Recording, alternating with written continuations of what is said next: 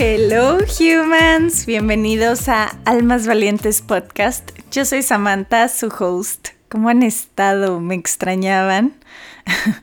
Porque yo sí, la verdad es que siento que hace mucho no me sentaba a grabarles un podcast y no, creo que no siento, es una realidad. La verdad que no sé cuántas semanas llevaba sin grabar, pero aquí estoy de nuevo. Prometo no ausentarme tanto pero yo los amo porque eh, algunos de ustedes me escribieron que se estaban poniendo al corriente y otros que estaban volviendo a escuchar alguno de los episodios, así que los amo humans. Les estoy haciendo, porque no me ven, les estoy haciendo un corazón coreano con mis dedos.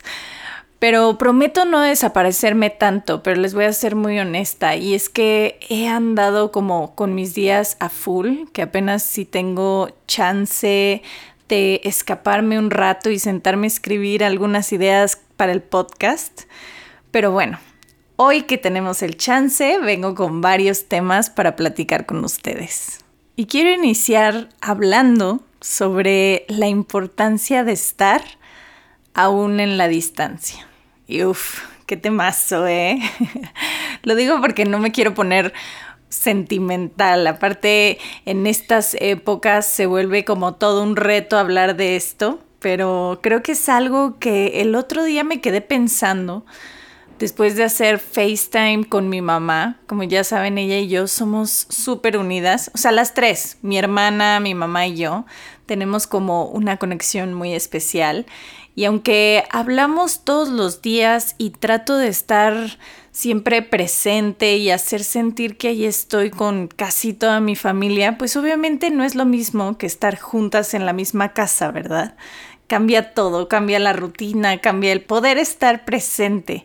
Y la verdad es que me quedé pensando en lo importante que es hacer como ese FaceTime semanal con mi mamá para saber cómo está, para podernos ver, para hacernos reír, para hacernos compañía, porque sí, este, solo los que están lejos de las personas que aman van a entender lo difícil que es.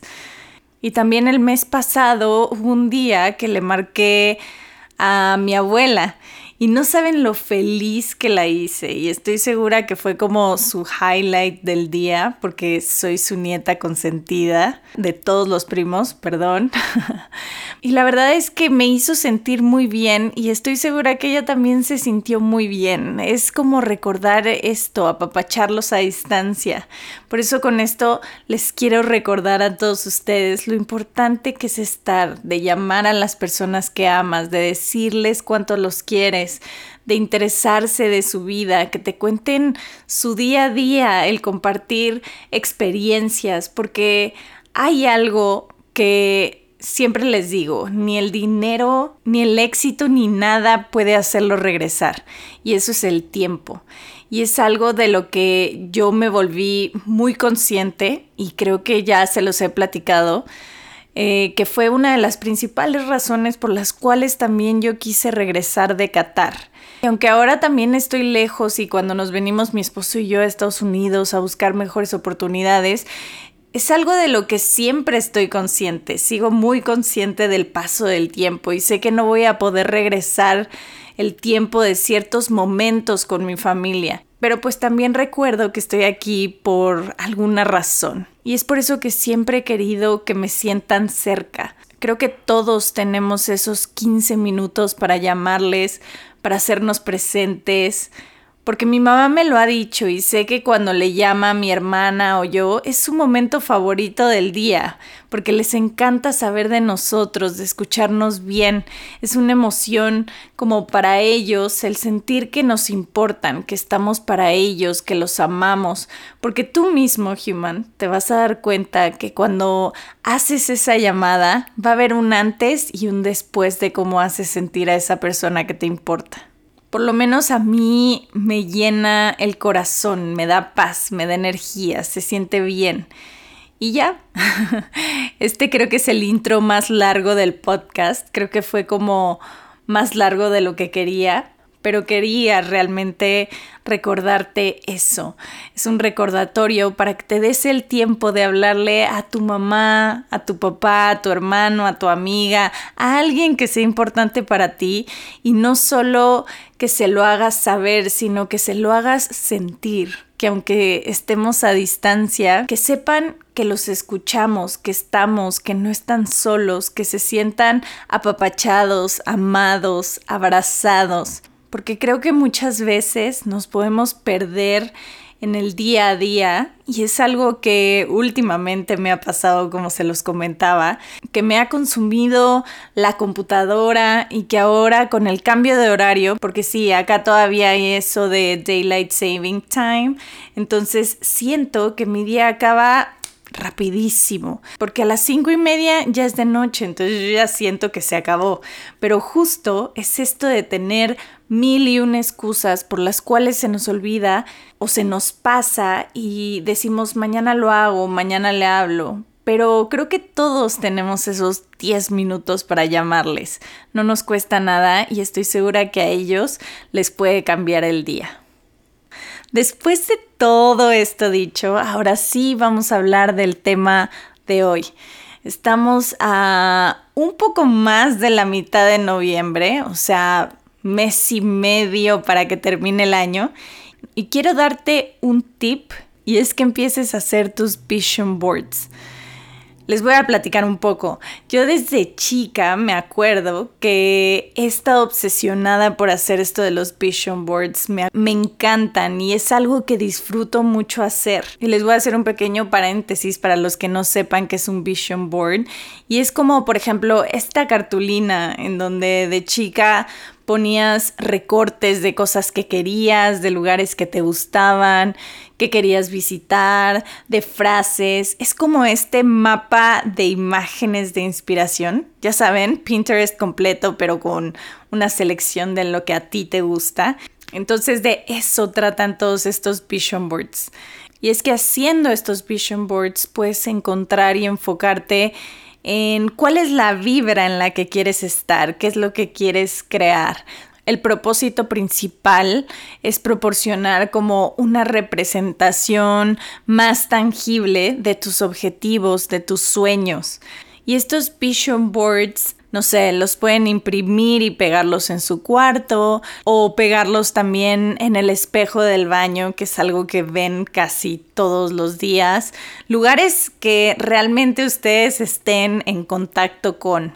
Yo la verdad es que tengo mi vision board en el celular entonces lo que hago es mm, bajar un montón de fotografías de Pinterest o igualmente mis propios logros, ¿no? O sea, también mis fotografías, lo que ya he hecho, lo que quiero lograr, etc. Entonces lo que hago es tenerlo en el celular de fondo de pantalla y pues bueno, todos los días veo el celular, ¿verdad? Entonces siempre está ahí. Y muchas veces no le hago mucho caso, o sea, no es como que todos los días estoy muy consciente de cada, de cada cosa o de cada imagen que puse ahí, de cada frase. Pero hay días que sí lo volteo a ver y me inspira o me recuerda. Entonces me gusta por eso tenerlo en el celular. Igualmente lo pueden tener en la computadora o lo pueden pegar en el refri con algunos imanes, no sé.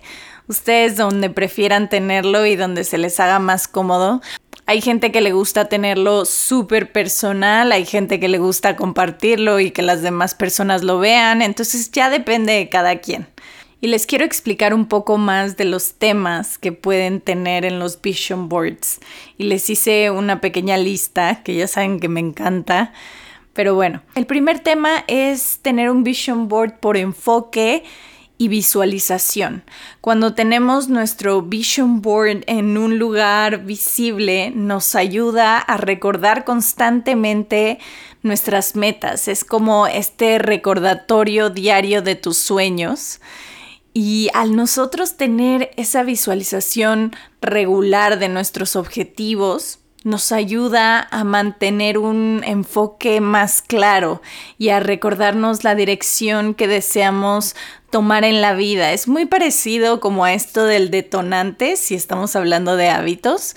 a eso nos ayuda, ¿no? Al enfoque y visualización. Y el segundo es la motivación diaria. Los vision boards son realmente una fuente súper poderosa de motivación diaria, especialmente cuando nos encontramos como bajoneados, como que estamos en momentos difíciles. Pues bueno, voltearlos a ver y recordar nuestras metas, nuestros sueños, creo que nos puede ayudar a recordar que vamos bien, que estamos avanzando, que vamos en buen camino. Entonces sí, generalmente sirve mucho para tener esa motivación cuando ya queremos soltar todo y decir, ya no quiero. El tercero es para activar la ley de atracción, porque nosotros al visualizar y creer en nuestras metas, podemos atraer experiencias positivas a nuestra vida. Un vision board puede ser una herramienta para activar este principio mediante la concentración en lo que deseas lograr. Acuérdense que para crear, primero hay que creer. El cuarto es el compromiso personal. Al nosotros invertir este tiempo y esfuerzo en la creación de este vision board, y échense un shot cada vez que he dicho Vision Board, porque realmente lo he dicho muchísimo, pero bueno, de eso estamos hablando. Al invertir este tiempo, estamos demostrando el compromiso personal que tenemos con nuestras metas. Así que este acto de solamente hacerlo puede ayudarnos a fortalecer nuestra determinación y aumentar la probabilidad de trabajar hacia realizar todos estos eh, objetivos. Es como hacer realmente un mini ritual, así que el día en que te decidas hacerlo, ponte velas, pon un difusor con aceites esenciales que huelan riquísimo, hazte un cafecito, hazte un té y tómate este tiempo para ti, para realmente poner todo de ti en eso, en visualizar, en tener este compromiso contigo, en realmente qué es lo que quieres.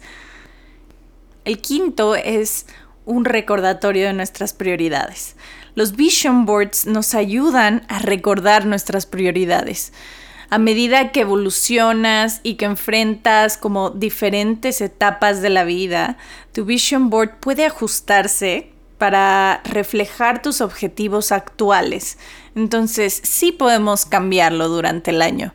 Yo recomiendo que te quedes con el que iniciaste y tal vez hagas otro con nuevas metas, con nuevos planes, o que le puedas agregar cosas a ese que ya tienes pero me gusta tener uno y fijarlo al plan. Y, me gusta tenerlo así porque muchas veces sí se dan las situaciones, pero de una manera distinta.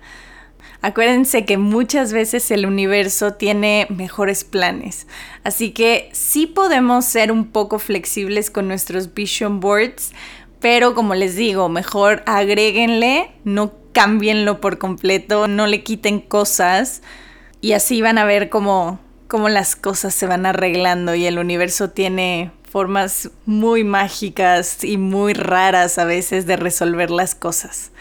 El número 6 es la autoconciencia. Cuando estamos haciendo nuestros vision boards, empezamos a reflexionar sobre lo que realmente deseamos en la vida. Y con esto seleccionamos como estos elementos que nos van a acompañar. Y esto nos puede ayudar a fomentar la autoconciencia y una comprensión como más profunda de tus valores, de tus aspiraciones.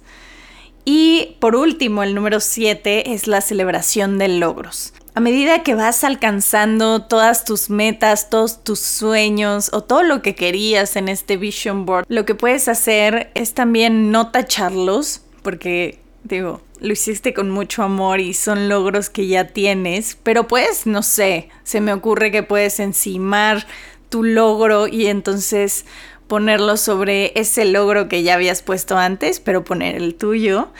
Y también pues como les dije hace rato, puedes actualizarlo con nuevas metas, con nuevos sueños. Entonces, creo que está padrísimo. Igualmente, algo que a mí me gusta hacer es no nada más sacar fotos o frases de Pinterest, sino también sacar fotos de mi galería, o sea, poner mis logros, mis metas, cosas bonitas. Generalmente pongo una foto con Santiago, una foto con mi mamá y mi hermana.